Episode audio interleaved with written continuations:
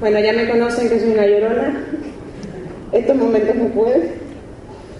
Dignísimas autoridades, señora alcaldesa, a todos los amigos y amigas, gracias a ti por las palabras tan hermosas que has dedicado. Y como bien decía el compañero, la Guía Histórico-Cultural de Telde, el alma mater, digamos, de la Guía Histórico-Cultural de Telde, el pulmón y el corazón, es su director, José Luis Pérez González, para quien pide un aplauso.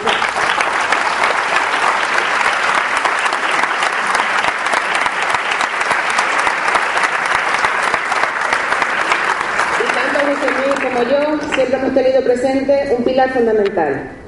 La guía histórico es posible gracias no solo al pulmón y al corazón de que acabo de hacer mención, sino como igual que el cuerpo humano necesita de otros órganos importantes. Y otros órganos importantes son los empresarios, que con su aportación hacen posible cada año esta edición, y por supuesto los historiadores, que muchos de ellos se encuentran igual que empresarios, hoy con nosotros han atendido nuestra invitación porque ellos tenían que estar aquí con nosotros recogiendo esta nominación, que agradezco profundamente a la Concejalía de Cultura en la persona de su director de gobierno, Daniel Martín, en la persona de su concejal Pablo Rodríguez y por supuesto la alcaldesa de Tele Maricarmen Castellano.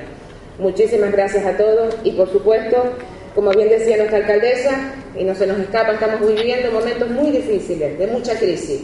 Pero es ahora cuando más que nunca les pido a todos los empresarios de Telde y fuera de Telde que cuando toquemos a su puerta no nos digan que no, porque si no la guía histórico-cultural morirá y eso no puede suceder jamás. Muchísimas gracias.